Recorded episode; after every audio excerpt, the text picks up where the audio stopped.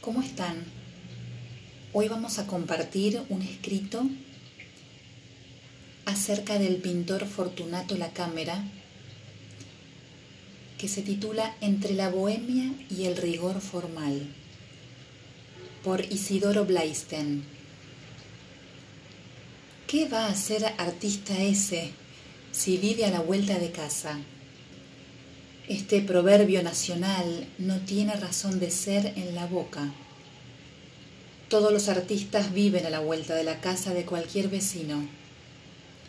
Para los habitantes de la boca, el barrio es el mundo y algunos, como la cámara, nacerán y morirán allí, como si lo mejor del genio latino se hubiera concentrado en ese lugar de la ribera podemos observar que casi todos los pintores tienen apellido italiano.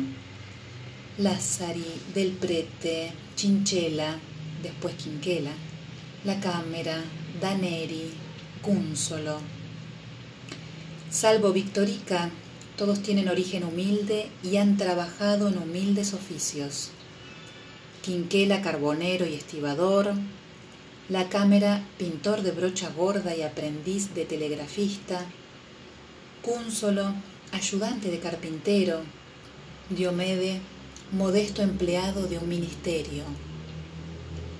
La Boca es un barrio proletario, poblado de genoveses que vinieron a Farel América y quedaron anclados aquí.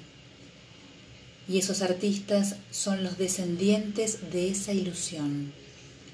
Todo el barrio va a ser un fondeadero de ilusiones donde recalan las familias y los solitarios.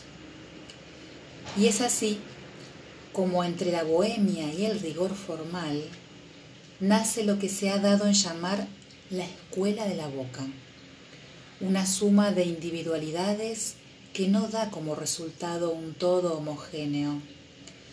Todos pintan el mismo paisaje, todos miran hacia el mismo lugar, pero todos ven cosas distintas.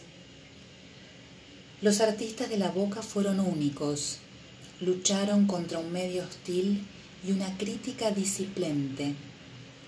Nunca fueron esclavos de la moda y siempre prefirieron el trabajo a la queja. Algún día alguien se dará cuenta de que gran parte de la mejor tradición argentina en pintura nace en la escuela de la boca. De esos artistas que vivían a la vuelta de la esquina, esa gente sencilla, con esa dignidad de maneras, que poblaron un tiempo despacioso y limpio. Fortunato la Cámara, pintor de brocha gorda y frustrado decorador de interiores, sin saberlo, como una premonición, va a trasladar a su obra esas modestas peripecias de su vida de esa circunstancia vital nace su interioridad. Pintará paredes, pintará interiores. Mientras los otros miran el afuera, él pintará el adentro y asumirá para siempre la introspección como manera de vivir y de mirar. Verá la calle desde su estudio y sacará la soledad a la calle. Será un pintor desde su ventana. Imagino a la cámara como un monje esencial, un poeta oculto, alguien que es uno de los espías de Dios, como Shakespeare llamaba a los poetas. Como un monje sereno, va trabajando el recogimiento y en esa soledad ve lo que nadie ve, repara en lo que nadie mira viejas latas de solvente con clavelinas, el interior profundo de los remolcadores, el jilguero que canta en su jaulita. El color no resplandece, medita. El pintor escondido que delimita con maravillosa rigidez esas puertas a medio cerrar, esas ventanas entornadas, esas celosías que apenas dejan pasar la luz convierte esa luz en una irremediable necesidad de trascender. Hay afuera algo que se parece a la alegría, con colores tristes.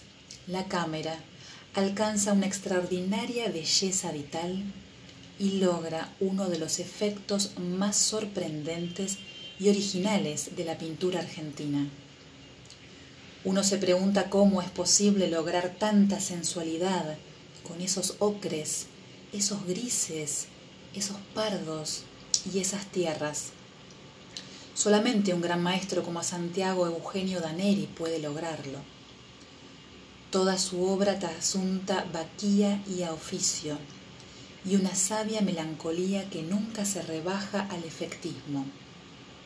Un severo distanciamiento encausa la exaltación e impide todo conato de desborde. Por eso su pintura es un ejemplo de equilibrio y pasión, eso que Borges llamaba el álgebra y el fuego.